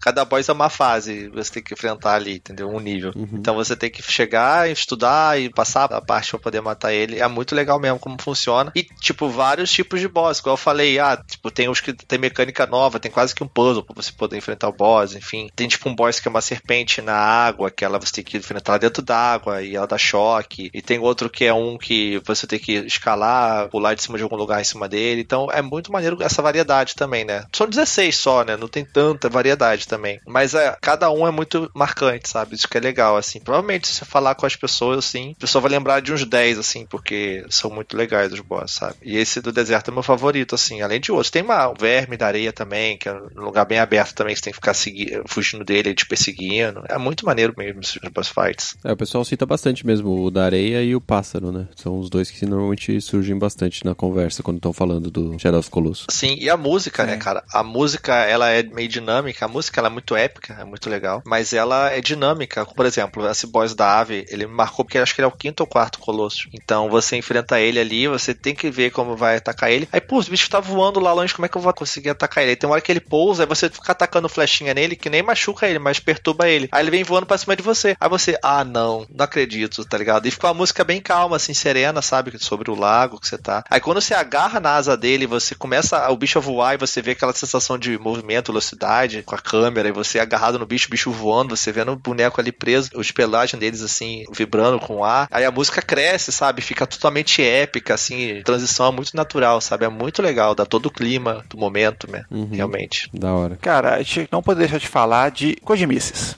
Kojimices. Kojima é um cara que ele sabe criar batalhas. Meu amigo, é meu amigo. Apertei a mão dele lá, trocar ideia. Ah, é verdade, é verdade. Você, você enfrentou uma, uma fila gigantesca. Ah, o Cef tava lá na BGS lá. Eu tava, a gente contou lá, lá, é verdade. Bateu papo na fila lá. Te invejei bastante naquele momento. Eu lá, Cristo. Eu queria também sofrer naquela fila, né? Mas eu não consegui a inscrição na época lá, enfim. Fiquei só de fone admirando o gênio do Kojima, né? Kojênio, como o pessoal fala. E, cara, tipo assim, todo Metal Gear, né? Ele tem. Não diria talvez o Phantom Pain, talvez seja uma exceção à regra, mas acho que todos os outros Metal Gears ele tem um conjunto de batalhas épicas e chefes bem diferenciados, sabe? O primeiro contato que eu tive com Metal Gear foi justamente o Solid, né? Na época do PS1. E eu vou puxar um aqui, bem específico, acho que todo mundo conhece ele, que é justamente a batalha com o Psycho Mantis. Uhum. Que o que que tem de. Ela tem uma série de gimmicks interessantes, né? Porque quando você enfrenta o Psycho Mantis, já afetou boa parte de coisa no jogo, né? Já deu muito tiro, já deu muita porrada, já enfrentou alguns chefes, já inclusive, né? Então você vai tentar abordar ele da maneira tradicional que você aborda os outros inimigos. Tipo, ah, vou dar tiro nele, vou dar porrada. E ele sempre esquiva, sabe? Suas balas não acertam ele tudo mais. E aí ele começa a fazer as piadinhas de ler essa memory card, ele começa é, a comentar coisas. De... Nossa, isso é excelente, cara. Porque se ele encontrar jogo da Konami no meio, começa a falar, ah, você jogou Wing Eleven, né, na época. Ou então, enfim, vai falando nos jogos lá. Esse, eita porra, que coisa é essa? Você vai ficando todo encucado, né? E o mais interessante é justamente que a maneira mais fácil de vencer ele era, era você trocando o controle, né? Você tirava do Player 1, botava no Player 2. Sim, genial. Cara, Kojima tem as ideias também contar, viu? Aí ele não conseguia ler sua mente, teoricamente, porque você estava no segundo jogador, aí você consegue lá e dar porrada nele com facilidade. Mas é curioso que na época, obviamente, PlayStation 1 no Brasil trataria, né? Ninguém tinha jogo original naquela época, era muito difícil. E tinha dicas pra esse tipo de coisa, acho que tinha no encarte, né, do jogo original, tinha alguma dica com relação a isso. Só que como a gente tinha tudo CD gravado assim, safado, ninguém tinha encarte de nada, né? Então, é. quando saiu essa coisa, ou era revista, ou era boato e tal. Então, quando você descobria isso na luta com o Psycho Mantis, era, era muito impressionante, sabe? E tem vários outros chefes de Metal Gear, né?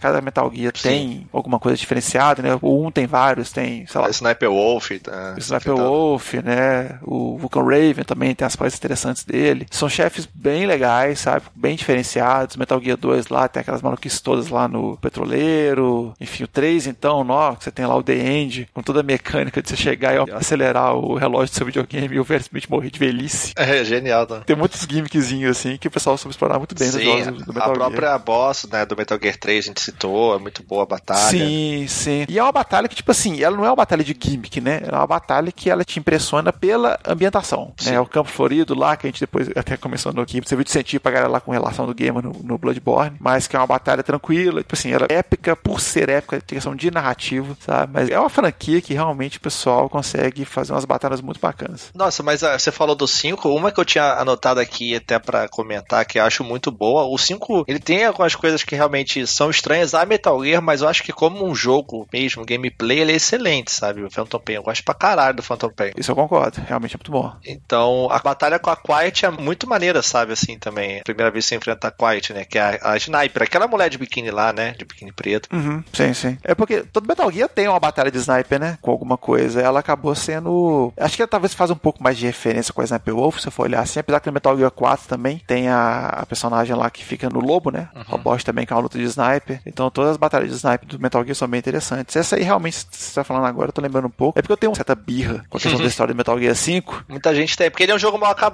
é, simplesmente. É, sabe, um trem meio esquisito, então eu tenho uma certa birra com ele. Mas a própria luta com o Mecha lá, que eu até. Sai Relanthropus, é, o Metal Gear. É uma luta legal, porque, tipo, ela meio que acontece no mundo aberto, então você pode esconder num monte de lugar e fica enfrentando ele e tal. É uma batalha até longa, Gundam mesmo, o bicho puxa uma porra de um chicote de lá, né? Começa... né, sabe? Genial, cara. Excelente. Lembra um pouco até o Zone of the Enders, de certa forma, sabe? É, muito legal, cara. É interessante. Você tem que fugir do, do cara do fogo lá também, você tem que sair fugindo dele, é muito maneiro também. Uhum. É, agora você tá falando, cara, até que não é tão ruim quanto eu pensava, não, mas aí, acho que comparado com os outros Metal Gears. Viu? A lavagem cerebral aí, lavagem cerebral. É verdade, é verdade. Eu estava com rancor do Kojima, sabe? Mas Metal Gear 5 tem batalhas interessantes. Ele foi embora, não vou gostar desse jogo. É. A culpa é da Konami, a culpa é da Konami, que não deixou ele fazer Sempre. o final do jogo.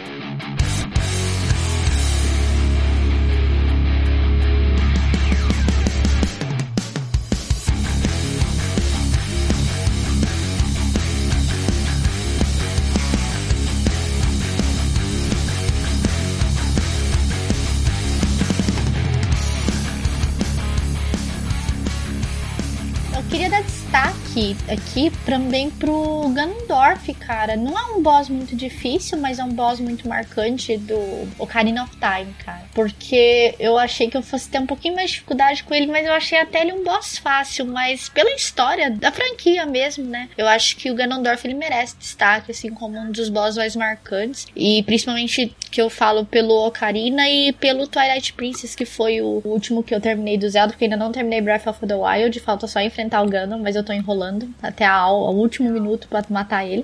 Mas, mas eu acho que dessas histórias de Zelda, acho que do Ocarina of Time e o Twilight Princess, pra mim, assim, esses que eu joguei, eu gostei muito da forma como eles apresentaram o Ganon. E também a dificuldade do Twilight Princess é um pouco maior, porque eu sou, além de uma pessoa que não tem muita pontaria com as coisas, eu só tenho dificuldade de, por exemplo, cavalgar e acertar a espada ao mesmo tempo. Então, eu tive fazer bastante dificuldade no boss do Twilight Princess, mas eu, cara, eu curti muito. É, é o Ganon do Ocarina é marcante porque o Ocarina em si é um jogo marcante na vida Exato. de muita gente, né, cara? Sim. Não tem como, né? Ele não é um boss assim realmente muito legal, muito elaborado, a batalha, mas é divertido porque, sei lá, é o final daquela aventura épica que você teve ali, marcante pra caralho, né? Enfim, pra Exato. muita gente. Pra Exato. mim também. É que eu acho que o, o Zelda, muitas das edições dele, a dificuldade do Ganon nem é tanta, porque faz parte da sua jornada se tornar um jogador melhor. Aí o Link, quando chega naquele momento, precisaria ser bom, né? Seria já ter evoluído. Então, se o Ganon fosse algo muito complicado, talvez perdesse esse quesito lúdico, né? De você ser o herói que realmente vai ser mais corajoso e vencer o poder. Sabe? Você já fez toda a sua jornada, já tá forte, já pegou os corações, já pegou as armas, enfim. Isso. É, é legal porque ela tem duas fases também, né? O Ganondorf. Você chega até o final do castelo, você enfrenta ele na primeira fase ali, que é aquela coisa de você ficar rebatendo a magia dele, né? O famoso frescobol de luz.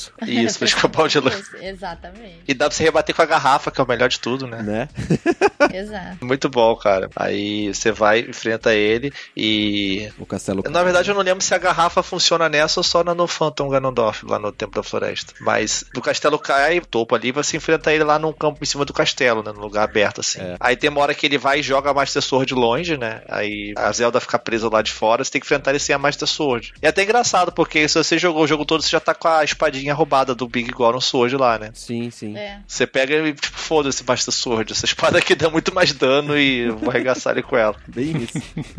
é, que ali, naquele momento, você perde a Master Sword, que é a espada que sela o mal, não sei o quê. Mas não quer dizer que o Ganon só toma dano pra ela, né? Só se ferra com ela. Ele só vai ser aprisionado por ela. Você acaba meio que jogando a responsabilidade pra Triforce da Coragem, né? Do Link. Se ele corajoso o suficiente pra enfrentar o Ganon sem ter a Master Sword, que era a espada lendária e tal, não sei o quê. Então tem uhum. uma parte de significado né, nessa batalha do Ocarina que é, acho que é mais importante do que a batalha dele em si, assim. Ó. Acho que é isso que ela faz marcante, né? E a própria Zelda, que é a sabedoria ali, o Triforce ajudando você também, né? Enfim. Sim. Tanto que depois você pega e dá o golpe final ali lá com a Master Sword, até faz uma cutscenezinha do Link dando um, um combinho ali com a espada e Sim. vence de verdade, né? É. é bem legal mesmo. É muito bom, muito bom. Bela lembrança. É curioso, né? Como é que tem essas franquias mais tradicionais que as batalhas historicamente são as mesmas, igualzinho no Zelda, você sempre meio que vai enfrentar alguém no barra Ganondorf no final, né? Da mesma forma que Mario, você sempre vai enfrentar o Bowser. Exato. E o pessoal sempre, nessas interações, eles mudam alguma coisa que a batalha, ela é diferente de alguma forma, é interessante, né? Igual, por exemplo, a Mario Odyssey, né? Mario Odyssey, você, você enfrenta eventualmente lá o Bowser, né? E ele tem as suas particularidades que deixa aquela coisa memorável naquele momento. O Zelda nas suas interações todas. Então acaba que, acho que a Nintendo principalmente, né? Com as franquias, ela consegue fazer muito bem isso. Pegar batalha historicamente, você vai, ah, vai enfrentar esse cara de novo e tal, e não. Tem um gimmickzinho, tem uma diferença. Às vezes atrelada à mecânica particular daquele jogo, né? Que faz aquela batalha ser interessante, marcante uhum. de alguma forma. É verdade. Além disso, você faz a mesma coisa de novo, várias vezes, assim, vários jogos, só que tem toda a carga já dos outros jogos que você jogou. A carga que tá do jogador, a carga da experiência do jogador, né? Das memórias do jogador, a carga emocional que você tem. Então isso também pesa muito no momento. Você, putz, finalmente vou enfrentar o Bowser como fiz aqueles outros 20 jogos atrás, entendeu? É. Apesar de ser meio assim, mas o cara tem essa coisa dentro dele, então, que leva com ele. Ela acerta quase sempre nessa receita aí. Ela só erra, por exemplo, no Star Fox Zero, assim, que é o mesmo jogo do Star ah, Fox sim. 64, que é o mesmo jogo do Star Fox original, mas errado, de alguma forma. Mas Star Fox nunca foi bom, cara, então não muda muita coisa. Não, cara, para, é legal. tô zoando, tô zoando. Não é o jogo mais criativo do mundo, mas é divertido. Bom, eu vou puxar um aqui que se você for um bom jogador de jogo desse estilo, nem é tão difícil também. Bem fácil, na verdade, você pode derrotar ele, sei lá, em dois minutos com a arma certa, assim. Que é o General Ram do Gears of War 1, mas que eu achei legal porque todo o esquema para você lutar no Gears of War, né, normalmente é um espaço um pouco mais aberto, né, que você consegue esconder em pilar, atrás de escombros, etc, né. E nessa batalha você tá uhum. em cima de um trem e o Ram lá tá na, na locomotiva, digamos assim, e ele tem uma horda de, sei lá, um, uns morcegos. É os morcegos, né? É, os morcegos é, é verdade, é verdade. Dele, e aí os morcegos vêm para te atacar enquanto ele anda na sua direção, e aí você tem que ficar desviando dele, e se ele chegar muito perto você tá fudido. Então eu gosto dessa dinâmica da batalha com ele, sabe? Nem é tão difícil uhum. se você for bom de tiro ali, tiver a arma certa, como eu disse, né? Mas essa dinâmica dele eu acho interessante. Você ter que desviar dos morceguinhos, aí você consegue se posicionar melhor, aí você consegue dar dois, três tiros nele, aí você dá a volta. É uma mecânica divertida e um pouco diferente do normal que são as batalhas dentro do Gears of War, né? Que são também um pouco repetitivas, né? As sim, estratégias sim. e tal. É sempre um bichão gigante, dá uma volta correndo pra um lado pro outro. Eu acho foda do Gears do 2 também, cara. O 2 ele é maneiro porque tem muita boss fight, tem um bicho da água lá que se enfrenta que é muito legal. É, o 2 é bem mais legal que o 1, inclusive. Você joga ele todo em co-op, basicamente. Eu joguei todo em co-op, né? O 1, 2 ou 3. Foi muito maneiro, assim. Sim, acho que uma das melhores coisas do Gears of War é jogar em co-op, cara. Sim, excelente. E o 2 tem um verme gigantão, cara, lembra? É o Rift Worm que chama. Sim. É um verme que você fica acompanhando que eles faziam meio que os túneis de locomoção pros Locust, né? Se movimentarem pelas as tropas da Avadirin, né? Por baixo da terra. Isso. Então, caraca, maluco, sério, sério. Tem um bicho, uma minhoca muito grande. Muito grande mesmo, um verme de areia. E tem uma hora que você enfrenta o bicho que ele literalmente come você, sabe? Te engole. Você vai jogando dentro do bicho. Muito maneiro, cara. Vai jogando dentro do bicho lá. Ah, é bem legal mesmo. É bem maneiro. Você depois mata o bicho por dentro e sai dentro dele, assim, todo cheio de sangue, todo cagado, sabe? É muito maneiro. é muito épico, né? Você tá numa batalha é. louca. É vida ou morte, literalmente. Né? É muito maneiro. Eu tenho um bem rapidinho aqui de um jogo que eu joguei esse ano, coisa bastante, que foi o Nier Automata. Olha. Além de ser mecanicamente muito gostoso de jogar, né? Porque tem toda aquela pegada da Platinum de jogos hack and slash, né? Tipo Bayonetta, Death May Cry. São jogos bem, bem agradáveis de jogar. Ele tem uma boss fight bem no início, que é bem interessante, que toda a pegada do Nier é aquela história que você, você controla, né? Do androids, basicamente, né? Sim. Você tem a 2B e o 9S, e eles estão no, no, numa jornada. Basicamente, a, a Terra foi, foi pro caralho, a humanidade fugiu do planeta, e aí o, ela foi tomada, né? Por alguns robozinhos, né? Que vieram de Marte, que estão tomando conta daquele lugar lá e atacando as pessoas, né? Então você vai com, com os androids enfrentar eles, né? Contando esses personagens. E o curioso é que, à medida que você vai seguindo na história, né? É uma história bem longa, tem vários capítulos, por assim dizer, né? E várias reviravoltas, é bem interessante. O que acontece é que, bem no comecinho, que você encontra uma arena que tem uma série de robôs, e esses robôs são interessantes que eles começam a imitar alguns comportamentos humanos, sabe? Então você chega numa cena bem bizarra, que tá tipo robô trepando, robô. Cara, eu tenho, eu tenho, eu tenho muito bizarro, muito bizarro, sabe?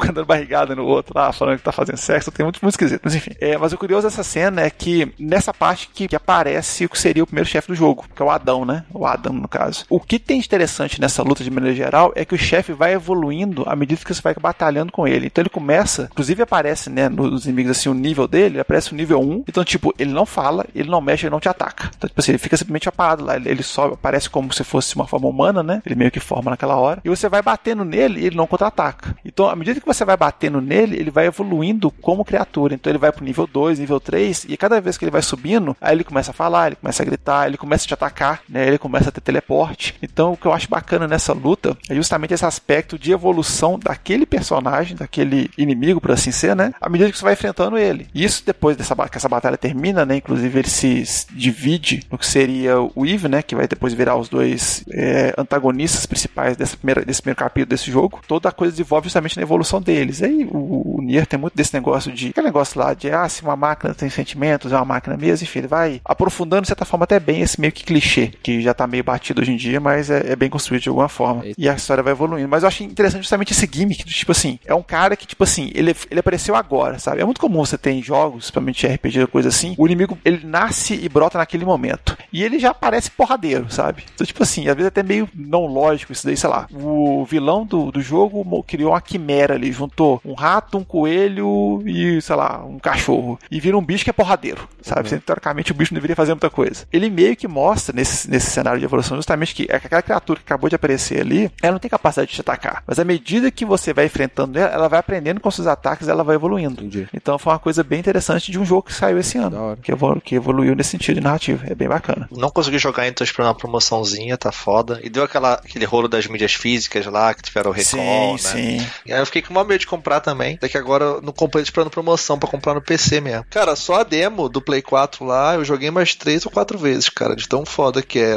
o, sim, sim. a transição de estilos, de batalha. As boss fights mesmo, assim, né? Muito maneiro, cara. É muito maneiro, cara. Bom, vamos pro final aí do cast. Vamos fazer as nossas menções honrosas aí. Alguns que a gente não, não tem tanto o que descrever da batalha, mas dá pra falar bem do, do dos, dos boss aí. É, Vance, tem algum pra fazer? Ou... Tenho, tenho. Manda mais aí. alguns que eu fiz uma listinha boa. Cara, como não falar desse icônico boss, cara? Porque ele é muito legal e também chato pra cacete. E também marcou muita época também. O Nemesis, gente. Ah. o cara que fica seguindo você até a sua morte, cara. Onde você vai, ele tá. E acho que, cara, foi um dos boss assim, mais marcantes que é responsável por muito susto, muita perseguição no jogo, até você, tipo, dar um último tiro na cara dele e acabar com ele, cara. E é muito legal, cara. Foi um dos bosses assim, mais marcantes, assim, dos jogos também. Eu acho que ele não podia passar em branco. E eu queria também dar destaque pro Ridley do Super Metroid também, pela raiva que eu tive dele quando levou o potinho lá com o Metroid dentro. E eu acho que também merece destaque também, porque também é um boss bem difícil de enfrentar também no, no jogo Super Metroid. Só pra aproveitar teu gancho aqui, vou, eu vou falar do rapidinho Resident Evil do Tyrant, né? Que também, além do, do Nemesis que te perturba, tem. Resident Evil tem muitos boss bons, né? Tem o próprio Tyrant, que Sim. você vê várias vezes, várias versões dele, evoluções de vírus diferentes, né? Mas desde o primeirão lá do Resident Evil 1, é bem marcante. É, o próprio Wesker, né? Que é um vilão foda também. Você tem várias batalhas legais com ele ali, com mais a principal no Resident Evil 5, né? Que você tem o final ali, que é muito massa. Ele pega o míssil, segura o míssil, tá ligado? É muito foda, cara. É, muito é absurdo, over, mas é, é maneiro. Muito exagerado, é muito louco. E, tipo, ele é muito Matrix, sabe? Desvia de tiro e tal, faz todo um show-off, é bem maneiro. Eu quero fazer, uma menção rapidinho que o, o Nemesis é o provável chefe que eu mais odeio de todos os tempos dos videogames, assim. detesto ele. Eu, eu, detesto tanto ele que eu não gosto do Resident Evil 3, entendeu? É esse o meu nível. De... Ele dava medo, cara. Ele era chato. E você falou do Replay, eu precisava citar a Mother Brain, que é um chefe muito bizarro, que é, que é bem da hora também, do Metroid. E o próprio William Birkin do 2, Resident Evil 2 também, que era bem legal também. Que Resident Evil tem muito isso, você vai encontrando boss e você vai vendo a evolução dele, né, durante o jogo. Ele vai te isso. perturbando o jogo todo, né? Ele fica te assombrando ali durante o jogo e até você chegar no final, enfrentar a forma final dele assim e conseguir finalmente matar ele. É bem legal isso. Acho que só o Code Verônica não tem muito essa dinâmica, né? Que a dinâmica é um pouco diferente. Você enfrenta as formas meio que seguidas, né? Mas o, os outros você vai realmente, né? Você encontra ele primeiro, aí você, o cara fica estranho, aí você dá uma fugida, né? uhum. indo nesse, nesse esquema, né? Várias fases. Cara, eu vou falar só um rapidinho, que foi um boss que quando eu vi o material promocional desse jogo, eu fiquei falei assim, velho, tipo, como os caras estão fazendo um negócio desse? e quando eu joguei, eu, eu achei a coisa mais absurda do mundo, que foi o que o pessoal apelidou, isso é da época do download, isso é antigo, que o pessoal apelidou de Buda Galáctico do Azuras Wrath. não sei se vocês lembram disso. cara, o, o Azuras Wrath é um jogo, ele, ele, é basicamente um boss battle também, porque ele tem umas partes de beat'em up, hack and slash e tal, assim, que é bem ruim, bem ruim na verdade, você vai andando e batendo nos, nos minions, assim, é bem chato. E ele acaba sendo um jogo, assim, mais de cenas absurdamente bizarras e forçadas, cheio de Quick Time Event e Button Smash, sabe? Uhum. É, o, é o jogo de você ficar assim, caralho, de cenas bizarras, né? E eu lembro que quando apareceu, velho, a propaganda do Buda Galáctico é um cara, um Buda cósmico que está fora do planeta e ele vai tentar matar seu personagem, que é o Azuras, né? Com uma dedada. Então ele vem, o dedo vem descendo assim na atmosfera, entra na atmosfera e estratosfera. E seu personagem segura aquele dedo e mata aquele cara. Cara, é uma das coisas mais, digamos assim, fora do controle, fora do normal que eu já vi na minha vida nos videogames. Sabe? Japão, né, cara? Não, Japão total, né? Deixar, então deixar só uma menção aí pro Azuras Wrath, que ele é bem bizarro nesse sentido. É esse, é esse personagem gordão com escudo gigante no braço direito, assim? Ou não é assim? Eu acho, acho que é esse cara mesmo, porque os, os, personagens lá, eles são tipo entidades, né? Então eles vão se transformando. Eles aparecem assim, coisas normais, na hora que eles vão enfrentar na sua última forma, o Azuras, eles pegam uma proporção assim, bem, bem sinistra. Deixa eu ver aqui. É esse cara mesmo, esse caboclo mesmo aí. Só que na hora que ele aparece, ele fica. ele literalmente ele sai do planeta e vira um troço que é 15 vezes maior que o planeta, sabe? Então, tipo assim, é, é desproporcional o negócio. E seu personagem pequenininho vai lá e enfrenta ele na porrada, sabe? Muito então, bom, cara. Azura Zero tá de parabéns. Não, você falou de japonesices aí, de Japão. É, tem que falar um aqui, não é nem um boss em si, mas é reflete bem o que é Japão, assim, que é o inimigo do Persona 5, que é o Mara. Que ele é bem forte, ele é um dos inimigos do final do jogo, assim. É, é o cara. Sim, sim. Tu sabe, tu, tu acha que tu jogou, né, Sérgio? Tu sabe o que, Joguei, que é o joguei. Mara. Tô, tô ligado. Acho que tem no Shin Megami Tensei também, né? Só do É do, Persona, né? Shin, é do Shin Megami também. É, deixa eu ver o que acontece aí. Cara, ele é um bicho que é um pênis, cara. É um É, é um polvo pênis. É um povo pensa uma carroça. Uma biga. e de, de uma Isso, carruagem, uma biga, assim. exato. É muito escroto, cara. Uma carruagem com espinho, assim. Digita no Google aí, Mara Persona, que você vai ver, cara. É, ou olha a vitrine do cast, vai estar na vitrine do cast também, que merece. Porra! É, exatamente. Vou fazer igual os caras censuram hentai, que o cara coloca aquela tardinha preta só na- nas beiradinhas, assim. É, ah, sim. É como a se carinha- passa alguma coisa, uma né? carinha sorrindo, né? Assim, né? O smile. Eu não faço ideia do que, que tá aqui. Não, e o pior é que tem uma action figure, cara. Ele é muito escroto, cara. sim, o povo tá assim, de parabéns, né, velho? Botar de isso num display, o povo tá de parabéns. Tenho a, a menção honrosa dos chefes de Castlevania, principalmente a Morte, que eu acho que é o chefe que é sempre o mais difícil, assim, nos jogos. O Drácula depende, né? Alguns jogos ele é difícil, outros jogos é ridículo. É Mas o verdade. Green Reaper, né? A Morte é normalmente chato, né? Ele fica atacando as foices, girando na tela, você tem que ficar desviando delas, e aí cada hora ele tem um design, né, de batalha e tal. Ele é meio sacal, assim, eu, eu acho que ele merece uma, uma menção honrosa por isso. E eu vou fazer uma menção honrosa de um jogo que não é de videogame, por experiência de jogo de RPG de mesa, que era o Mestre Arsenal do, do Tormenta. não sei se vocês muito bom. chegaram a jogar um pouquinho. Eu li a Holy Avenger, É, né? Holy li muito Holy. Avenger. Uma das primeiras aventuras que fizeram com eles, antes deles lançarem o livro de Tormenta e tal, quando o 3D&T tava sendo gerado ainda, eles tinham feito uma aventura específica, né, desse mundo, e você enfrentava o Mestre Arsenal do, no final e tal, e foi uma das aventuras mais legais, assim, e ele é um cara com armadura completa, defesa infinita, assim, é quase impossível derrotar ele, bem apelão. Foi legal porque a gente conseguiu derrotar o Mestre Arsenal, porque a gente tinha um jogador que era muito mais apelão que os caras previam, né, advogado de regra, de RPG, fica a dica. Assim, é, é um vilão memorável e ele é brasileiro, né, cara? A gente fez. Vamos ver se ele vai estar no, no joguinho, né, do, do Holy Avenger aí quando sair, o beat'em up lá deles. É um que me marcou muito, cara. É uma das boss fights mais memoráveis, assim. Eu só não falei ele porque a gente comentou por alto no outro cast, de momentos épicos, que é a, a primeira batalha de God of War contra a Hydra. Que é que você vê o que que é God of War, sabe? Hoje em dia as pessoas falam, ah, God of War, não sei o que, meio batido, enfim. Mas quem jogou na época o primeiro God of War, no Play 2, e jogou aquela cena inicial do Kratos lá no barco e lutando contra a Hydra, que também era aquela, você encontrando, jogando a fase e a Hydra, em vários momentos, apa- aparecendo um, um pedaço da Hydra, né? Uma cabeça da Hydra, e você ia enfrentando o bicho com aquela brutalidade absurda do Kratos, e você te pegava, arrancava a cabeça e rasgava a Hydra, ia escalando nela, puxava ela. Era muito foda, muito foda mesmo, cara. Foi uma parada muito maneira. Até no final se enfrentar ela de verdade e brutalizar a Hydra, né? Matando ela. Sim, sim. É melhor, que, que melhor forma de começar um jogo, né? Não, é Chega sensacional. jogando na sua cara, porque God of War, velho. Acho que é uma das melhores inícios de jogos, assim, cara, ever, assim. acho. Sim, sim. O Mass Effect também tem um, quando você enfrenta o Reaper no Mass Effect também no 2 você enfrenta um Reaper bizarro lá no final que é bem legal um Reaper meio humano né e depois você enfrenta também o Reaper no Mass Effect 3 que é aquele Reaper que a gente conhece mais lagosta lá gigante Uhum. a gente também enfrenta no Mass Effect 3 um lá que é bem maneiro também. Vários na verdade né? Não só um. É bem legal pelo impacto também daquela coisa tipo porra eu sou um ser humano aqui minúsculo contra esse bicho gigante milenário ancestral super poderoso o que que eu posso fazer sabe? E você Uhum. consegue vencer o bicho. É muito foda. E uma batalha diferente que é muito marcante que também que é mais recente foi do Last of Us. Você não lembra muito de batalha de boss nesse tipo de jogo mas Aham. tem aquela é, pela tensão do momento e todo o peso né? Aquela batalha contra o David do Last of Us. Você tá com a Ellie jogando com a Ah, sim. o cara é psicopata, assim, tá uma situação tensa, pra, tanto pra você quanto pra, pra Ellie, né? Quanto pro David. E fica, ele fica te seguindo e você se escondendo. Você, tipo, você, cara, ele, bicho vai, esse maluco vai matar, vai acabar com a minha vida e vai, sei lá, fazer o que com essa menina. Você fica, pelo medo da Ellie, da fraqueza, da fragilidade dela, você sente o peso daquela batalha, sabe? E ela é muito brutal também. Ela, tipo, mostra a violência. A Ellie, quando vence, ele começa a cortar a cara dele. sabe? É uma parada bem. Por, ter essa coisa mais realista, né? Então é uma coisa ficar bem marcante, assim, justamente pro lado humano da coisa, sabe? E o pior do ser humano também, né? Aquela coisa assim que a gente, a gente vê nesses jogos. Bom, a gente citou vários boss fights aqui, vários personagens icônicos dos videogames, né? E coisas que a gente lembrava aqui. mas com certeza a gente deixou um monte de fora e que vocês acham que deveriam estar aqui. Então, deixa aí no comentário que a gente vai ler no, no próximo programa. Exatamente.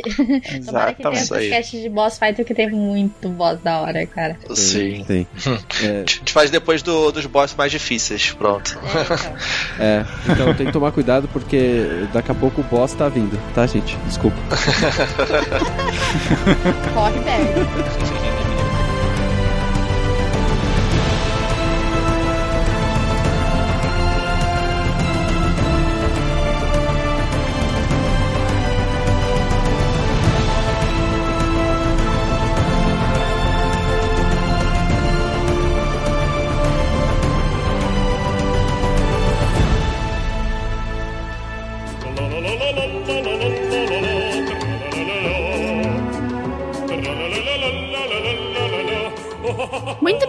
Gente. Agora finalizamos o nosso cast sobre boss fights, onde nós conhecemos as melhores batalhas de chefes, né? Que tivemos em toda a nossa história aí. Inclusive, o mais chato de todos que eu falei, que é o Shao Kahn e seu martelo poderoso. E eu estou aqui novamente com o Rodolfo Cunha. E aí, galera, leitura oficial aqui. Exatamente. Vocês escutam nossas vozes aí toda semana, fazendo a leitura de comentários pra vocês, e é o que nós vamos fazer agora. Vamos ver o que vocês falaram sobre o cast passado, que foi sobre os cabeças de copo, cabeças de caneca, ou como vocês queiram dizer, Cuphead. E o pessoal deixou alguns comentários aqui, nós vamos estar conversando sobre esse jogo. O Rodolfo, você jogou Cuphead, né? Eu joguei um pouquinho. E aí, o que, que você achou? Ah, é difícil, hein? Você achou que eles exageraram? O que, que Não, acho que não é exageradamente difícil, mas é difícil, sim. Entendi. Exige uma certa prática e habilidade. É, e até porque o- os boss, ele assim, na maioria é boss, não que não tenha fases, tem fases, né? Que é run and gun, né? Aquele que chama as fases, né?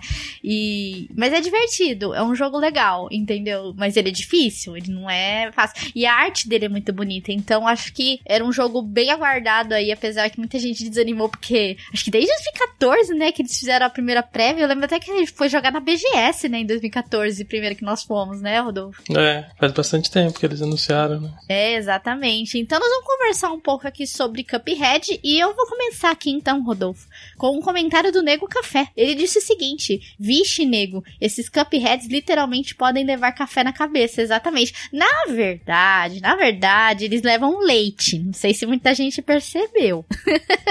Porque em algum dos golpes que eles dão é um dos, um dos especiais lá, né? Eles é, parece que é leite saindo, né? Literalmente uma rajada de leite, assim. É bem louco, assim. O Hadouken de leite.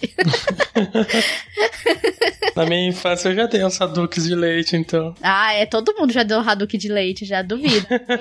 A nossa mãe que o diga, né? É, Bom, enfim, obrigada, Nego Café, pelo seu comentário e volte sempre aí, cara. Próximo comentário, então, aqui do Luiz Felipe FM Costa. Ele diz: Cuphead é um dos jogos que estão no meu backlog. Esse é um tipo de jogo que me lembrou bastante a época do começo do Xbox Live Arcade, com jogos indies melhor polidos, com um pouco mais de marketing e bem diferente do que tínhamos no mercado. Espero que empresas grandes como a Microsoft continuem investindo em projetos promissores assim, pois, fora ela, só vejo a Ubi criando menores com a divisão UbiArt, além do menino de lã da EA. É verdade. Tomara, né? Porque jogos assim que merecem realmente dar um destaque, ou as empresas grandes precisam começar a abraçar mais projetos como o do Cuphead, né? Que existem tantos indies bonitos aí que acho que vale a pena o investimento, né? A gente já espera que as empresas grandes, que nem Microsoft, a Sony, né, a EA, possam realmente abraçar esses projetos e patrocinar, né? Porque são projetos bonitos, né? Eu acho que Cuphead tá aí pra mostrar isso, né? Sem dúvida. Obrigada, Luiz Felipe, pelo seu comentário. E agora eu vou pro comentário do Todo Existindo. Nego adora vitamina de banana no caneco, porque dá pra meter biscoito. Vitamina de banana com biscoito. não, cara, vitamina de banana é sozinha, tá? Se você for tomar, tome sozinho, não com biscoito. Biscoito vai tomar com leite normal, vitamina de banana com biscoito não rola. Não rola. e ele mais assim, ontem fui dormir feliz, porque antes da uma da manhã tinha meia cash, exatamente. E o cara de cash saindo que toda toda quinta-feira, sem falta para vocês aí. Então sempre deixe seus comentários aí. E obrigada, tô desistindo pelo seu comentário, cara. Não, não tome vitamina de banana com biscoito, nem com bolacha, tá bom? Não combina.